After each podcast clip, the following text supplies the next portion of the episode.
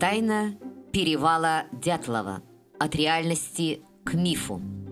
В ночь на 2 февраля 1959 года на перевале горы Холодчахаль на севере Свердловской области погибла группа туристов-лыжников под руководством Игоря Дятлова. Масштабность и загадочность происшествия. Жертвами произошедшего стали 9 человек, отрезанные от внешнего мира, привели к тому, что гибель тургруппы Дятлова стала одной из главных загадок советской и постсоветской криминалистики. Недоверие к официальной версии и секретность дела породили множество альтернативных версий произошедшего. Среди причин гибели группы Дятлова назывались не только беглые зэки, сотрудники спецслужб и охотники Манси, но и шаровые молнии, божества или злые духи из мансийского фольклора или инопланетяне – Сформировалось понятие детловидения, попыток узнать правду о трагедии, суммировать и структурировать известную информацию и догадки о гибели туристов со стороны неравнодушных журналистов, туристов, общественников и простых людей. Благодаря их деятельности группа Дятлова стала одним из самых устойчивых и живучих советских мифов со своей базой данных и базой поклонников. А влияние мифа вышло далеко за пределы бывшего СССР – в 2013 году финский режиссер Ренни Харлин снял фильм «Тайна перевала Дятлова», в котором объединил воедино почти все версии гибели группы Дятлова, кроме официальной, благодаря чему фильм стал фантастическим хоррор-триллером. 11 июля 2020 года в пресс-центре «Комсомольской правды» старший советник юстиции Андрей Курьяков объявил о прекращении прокуратурой следствия по делу группы Дятлова – Причиной гибели был объявлен сход снега. Вспоминаем основные этапы трагедии, растянувшиеся на 61 год. Январь 1959 года.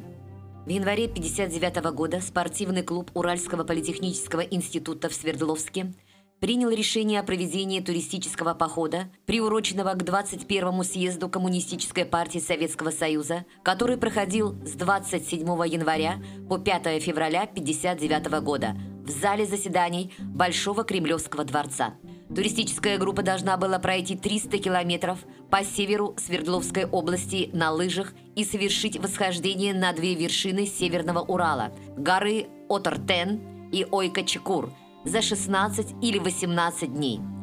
8 января 1959 года проект похода был утвержден городской маршрутной комиссией при Свердловском комитете по физической культуре и спорту. Руководитель тургруппы студент-пятикурсник радиотехнического факультета УПИ представил маршрутной комиссии список из 13 участников похода. Четверо из них не вошли в конечный состав группы. 23 января в состав группы был включен инструктор Коровской турбазы Семен Золотарев. Так как он попросил обращаться к себе Саша, то в некоторых документах он назван Александром.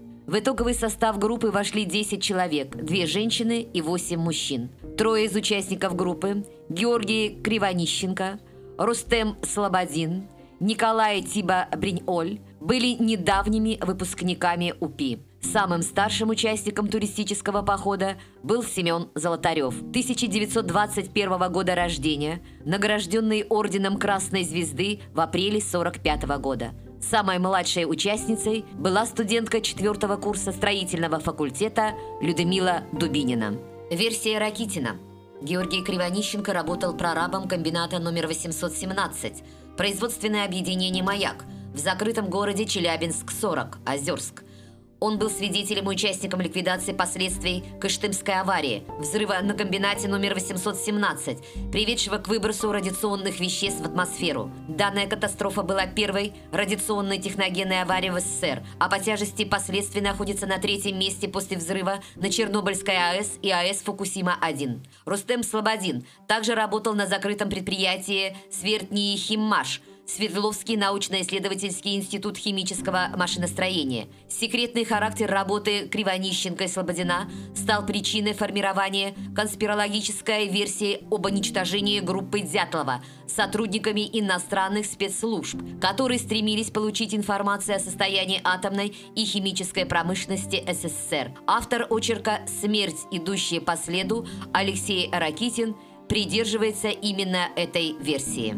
Версия Ракитина сводится к тому, что в состав группы Дятлова входило несколько сотрудников КГБ СССР, которые должны были провести операцию без информации иностранных спецслужб. В ходе операции агенты КГБ, выдающие себя за готовых помочь ЦРУ, советских граждан должны были передать сотрудникам ЦРУ, замаскированным под другую туристическую группу, одежду якобы со следами радиоактивных частиц, полученных в Челябинске 40. К концу 1950-х годов реальное состояние советской атомной программы было загадкой для иностранных разведок, так что любая информация о ней могла бы привлечь внимание руководства ЦРУ. Но что-то пошло не так – может быть, случайно встреченная дятловцами группа туристов вызвала подозрение у кого-то из дятловцев. Может быть, американские разведчики поняли, что их обманули, но в итоге группа Дятлова была уничтожена, чтобы иностранные агенты избежали разоблачения и ареста. Эта версия является не только одной из самых популярных, но одной из самых критикуемых. Против нее приводятся следующие аргументы – Вся гипотеза о том, что группа Дятлова пала жертвой борьбы спецслужб СССР и США, строится на недоказуемых, умозрительных утверждениях, построенных на косвенных или неоднозначно интерпретируемых фактах. Российский писатель-билетрист Борис Акунин, написавший повесть по следам группы Дятлова, считает, что имел место сход снега, спасаясь от которого туристы выбежали из палатки. Между ними возник конфликт, из-за которого члены группы разделились между Игорем Дятловым, как руководителем похода и более опытным Семеном Золотаревым. Именно этим Акунин объясняет то, что тела туристов были найдены в разных местах. Разделение группы, разведение костра у кедра, попытка спрятаться от снега во враге – все это сыграло против туристов, оставив их на гибель от обморожения. Для Акунина эта версия наиболее вероятная – потому что для нее необходимо гораздо меньше логических шагов и предположений, чем для версии о шпионском следе. Травмы объяснимы сходом снега. Отсутствие глаз и языков у погибших дятловцев объясняется животными и птицами-падальщиками, а не пытками.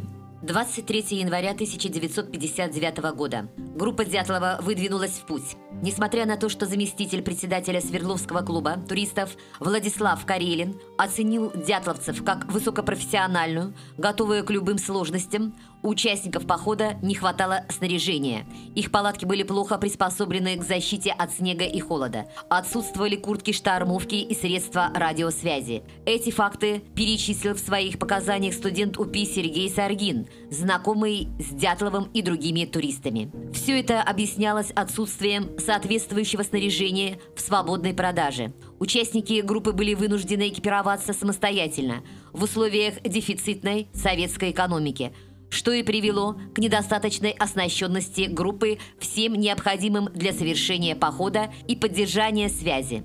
По мнению бывшего следователя и альпиниста со стажем Сергея Шкребача, который по просьбе тогдашнего руководства СКР изучил материалы дела, именно плохая подготовленность туристов к походу привела к гибели в суровых природных условиях Северного Урала. Тем не менее, 23 января 1959 года группа Дятлова выехала на поезде из Свердловска в Серов, город на севере Свердловской области. А вот мы и в поезде.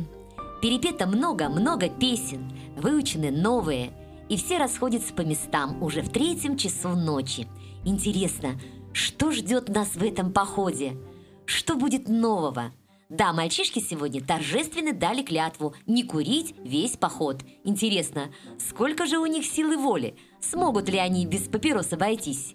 Все укладываются спать, а за окнами встает Уральская тайга. Из дневника Зинаиды Колмогоровой. 24-26 января 1959 года. Утром 24 января дятловцы прибыли в Серов, где разместились в местной школе и провели встречу с ее учащимися. Утром 25 января туристы прибыли в поселок Вижай. Днем 26 января они отправились в поселок лесозаготовителей, после ночевки в котором утром 27 января группа Дятлова встала на лыжи и вышла на туристический маршрут. Версия нападения беглых заключенных. Маршрут группы Дятлова проходил по бывшей территории Ивдель-Лага, подразделении системы исправительно-трудовых лагерей ГУЛАГ НКВД СССР – В 1951 году в Ивдальлаге находилось свыше 22 тысяч заключенных, но уже к 1959 году их количество заметно сократилось благодаря хрущевской политике реабилитации жертв сталинских репрессий. Несмотря на это, Ивдаллаг еще продолжал свое функционирование – что привело к возникновению еще одной конспирологической версии гибели группы Дятлова. Якобы дятловцы были перебиты бежавшими из Ивдельлага заключенными. Другая, близкая к этой версии, заключается в том, что туристы были убиты сотрудниками МВД СССР преследовавшими зэков-беглецов и принявшими дятловцев за них. Наконец, самая маргинальная версия заключается в том, что руководство Ивдельлага периодически занималось браконьерством или устраивало охоту на людей, используя для этого заключенных.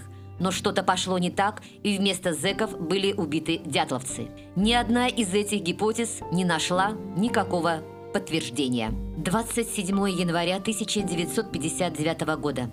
Один из участников тургруппы, четверокурсник инженерно-экономического факультета УПИ Юрий Юдин, почувствовал острую боль в ноге.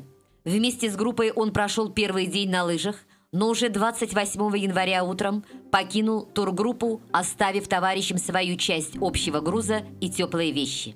О дальнейших событиях, произошедших с группой, известно лишь по дневникам и фотографиям оставшихся участников похода. В частности, они дали жизнь версии, согласно которой группа истребила сама себя – Ссора в коллективе туристов, вызванная попытками привлечь внимание двух девушек, привела к драке и гибели дятловцев. Встаем на привал в 5.30 на берегу Лозьвы. Сегодня первая наша ночь в палатке. Ребята возятся с печкой, пришивают полок из простыни. Кое-что сделав и кое-что не сделав, садимся ужинать. После ужина долго сидим у костра, поем задушевные песни – Зина пытается даже учиться на мандолинке под руководством главного нашего музыканта Русенко. Затем снова и снова возобновляется дискуссия. Причем все наши дискуссии, которые были за это время, преимущественно про любовь. Из дневника Николая Тиба Бриньоль. 29 января, 1 февраля. Группа Дятлова совершает переход от стоянки на берегу реки Лозьва к стоянке на берегу ее притока Аоспи по тропе Манси – Малочисленный угорский народ Манси является коренным населением севера Свердловской области, чем пользовалась группа Дятлова, идя по санно-оленям тропам Манси. 31 января дятловцы подошли к горе Халачахаль, на склон которой и поднялись. Попытка оборудовать временный склад на склоне Халатчахля не удалась из-за сильного ветра на безлесной части склона, из-за чего туристы спустились к подножью горы. 1 февраля группа снова поднялась на Халачахаль, где и оборудовала лагерь возле безымянного на тот момент перевала. Версия. Гибель от рук Манси. Здесь уже в компанию потенциальных убийц тургруппы Дятлова наравне с зэками и спецслужбами США СССР попадает коренное население региона. Первыми о возможной принадлежности Манси гибели Дятлова заговорили следователи – Изначально основными подозреваемыми у органов прокуратуры МВД были представители мансийского рода Бахтияровых, которые путались в показаниях относительно своего поведения в ночь гибели туристов. Сами Бахтияровы в ночь 30-х годов подвергались репрессиям как кулаки. Данная версия разбивается о том, что по результатам экспертизы палатка дятловцев была взрезана изнутри, но она все еще живет. В переводе с мансийского языка Халат-Чахаль означает «мертвая вершина». Скорее всего, такое название гора получила из-за редкой растительности на своих склонах. При этом поблизости от горы располагается Ушминская пещера, находящаяся на берегу реки Лозьва и являющаяся культовым местом для Манси. Тургруппа Дятлова вполне могла пройти мимо Ушминской пещеры 26-27 января и невольно осквернить ее в глазах Манси, что и послужило причиной убийства. Якобы мансийские шаманы вместе с охотниками окружили, выследили и уничтожили группу Дятлова. Уже в апреле 1959 года Подозрения с Манси были сняты, а в мае того же года дело было закрыто. В 2016 году у полицейских Свердловской области в связи с совершенно другим делом появилась возможная зацепка. Было найдено ружье, якобы принадлежащее одному из Манси убийц группы Дятлова. Однако эта зацепка никуда не привела – а версия о месте мансийских шаманов не получила подтверждения. Сегодня погода немножко хуже. Ветер западный, снег, видимо, с елей, ибо небо совершенно чистое. Вышли относительно рано, около 10 утра. Идем по проторенному Манси лыжному следу. До сих пор мы шли по Мансийской тропе, по которой не очень давно проехал на оленях охотник. Из дневника Игоря Дятлова. 2 февраля 1959 года. Скорее всего, группа Дятлова погибла в ночь на 2 февраля. В ту же ночь с полигона Капустин Яр состоялся опытный ракетный пуск, закончившийся аварией. Так как все подробности ракетного пуска были засекречены, то это породило слухи о том, что группа Дятлова была перебита военными, якобы из-за того, что дятловцы видели само испытание. Как недавно выяснилось, пуск действительно состоялся и прошел не очень удачно. Но видеть опытную ракету и попасть под ее обломки дятловцы не могли, так как ракета упала рядом с казахстанским городом Эмба. 12-22 февраля. 12 февраля группа должна была выйти к финальной точке маршрута поселку Вижай, а в Свердловск туристы должны были вернуться 15 числа. Именно 15 февраля за судьбу группы стали беспокоиться член бюро туристической секции Галина Радостева и брат Георгия Кривонищенко Игорь. Учитывая то, что у туристических групп часто совершались задержки на маршрутах следования, лишь в ночь с 16 на 17 февраля удалось связаться с Визжаем по телефону и узнать, что группа Дятлова к поселку не выходила. Начались поиски. При подготовке поисковых работ выяснилось, что Игорь Дятлов – не сдавал в спортклуб УПИ маршрутную книжку, поэтому маршрут группы был известен лишь приблизительно.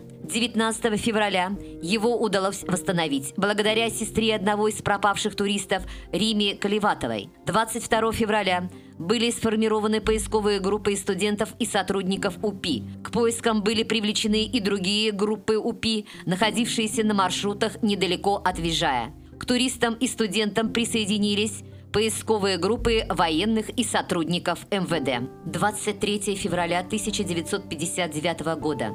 Расспросив охотников Манси, удалось узнать о стоянке некой тургруппы на берегу реки Ауспи. Так как никаких других групп, кроме Дятловской, в русле этой реки быть не могло, то поисковики поняли, что напали на нужный им след. 25 февраля 1959 года была обнаружена палатка дятловцев – Палатка была разрезана, вокруг нее были разбросаны вещи, но ни мертвых, ни живых людей поблизости обнаружено не было. 26 февраля 1959 года. Были обнаружены тела пропавших дятловцев Кривонищенко и Дорошенко. Они были в одном нижнем белье рядом с остатками небольшого костра. Их стоянка располагалась у кедра, находившегося ниже палатки по склону. Выше кедра было найдено тело Игоря Дятлова. Еще выше было найдено тело туристки Зинаиды Колмогоровой. В тот же день прокурор города Ивдель Василий Темполов возбудил уголовное дело по факту обнаружения трупов. 28 февраля 1959 года – создается чрезвычайная комиссия Свердловского областного комитета КПСС во главе с заместителем председателя облсполкома Павловым и заведующим отделом обкома КПСС Ермашом. Задача комиссии заключалась в руководстве поисками. 26 февраля, 4 мая. Поиски пропавших дятловцев. В марте был найден труп Рустема Слободина. Последними, лишь благодаря растаявшему снегу, были обнаружены трупы Людмилы Дубининой, Николая Тиба Бринёля, Александра Колеватова и Семена Золотарева. Тела всех дятловцев были найдены с многочисленными травмами, включая закрытые черепно-мозговые. Судя по тому, что члены тургруппы не были толком одеты и обуты, они в панике покинули палатку, после чего замерзли до смерти, оказавшись за пределами стоянки. Сентябрь 2018 года. В 2018 году группа неравнодушных общественников и журналистов обратилась в прокуратуру Свердловской области с просьбой возобновить расследование дела Дятлова. Чтобы показать открытость органа власти, пресечь разного рода слухи и понять, как обеспечить безопасность перевала Дятлова для туристов. Руководителем следствия был назначен сотрудник Свердловской областной прокуратуры Андрей Курьяков – под руководством которого группа криминалистов за два года при помощи материалов следственного дела, наработок журналистов и компьютерного моделирования создала 3D-модель перевала Дятлова и восстановила ход всех событий на перевале Дятлова. Опираясь на результаты своей работы, работники прокуратуры пришли к выводу, что группа Дятлова погибла из-за схода снега, о чем и было объявлено 11 июля 2020 года. Это объяснение не устроило родственников погибших, чьи представители заявили о том, что они не прекращают собственное расследование обстоятельств гибели группы Дятлова.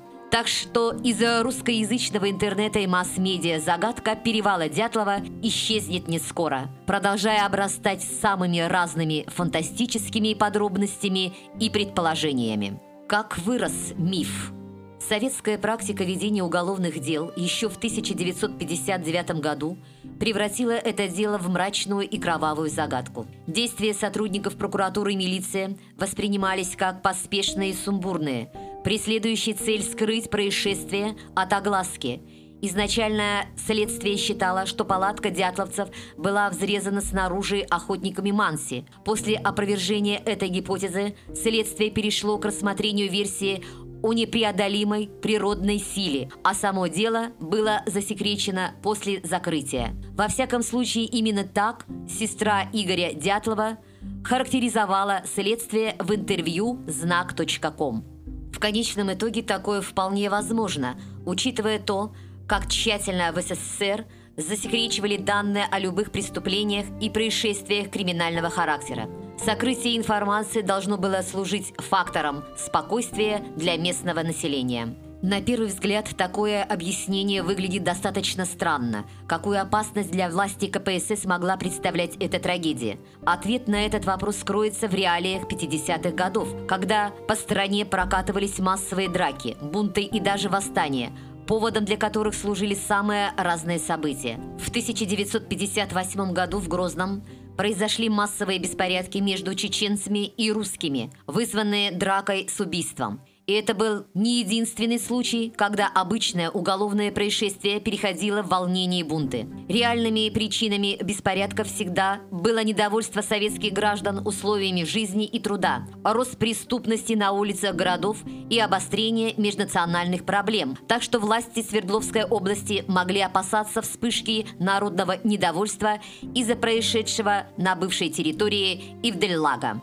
Кроме того, конспирологические версии всегда звучат интереснее официальной. В истории СССР есть множество случаев, которые вызывали всплеск теорий разной степени правдоподобности. Например, в 1960-м на космодроме Байконур произошла авария при испытании ракеты Р-16, в результате которой погиб главный маршал артиллерии Неделин. Падение метеорита возле городка Дальнегорск в Приморском крае в 1986 году году было воспринято как падение НЛО. Эти и многие другие происшествия засекречивались властями, что приводило к возникновению самых разных слухов. Послевоенный СССР жил в странной атмосфере, где сочетались культ науки и рационального знания со стремлением узнать что-то новое, прикоснуться к запретным областям знания. Этот феномен разбирался в современной российской науке, но разбирался уже постфактум. В советское время эта форма народного мировоззрения существовала сама по себе и прорвалась в средства массовой информации с наступлением перестройки. На руку конспирологии играла не только советская политика засекречивания данных о происшествиях, но и вызванное этой политикой недоверие к официальным версиям. Советские граждане привыкли жить в атмосфере постоянного утаивания данных о различных происшествиях – Стоит помнить и о синдроме массового недоверия к официальным властям. Привычка ждать подвоха со стороны государства привела к тому, что общественность просто отказывалась верить официальным сведениям, противоречащим их собственным представлениям.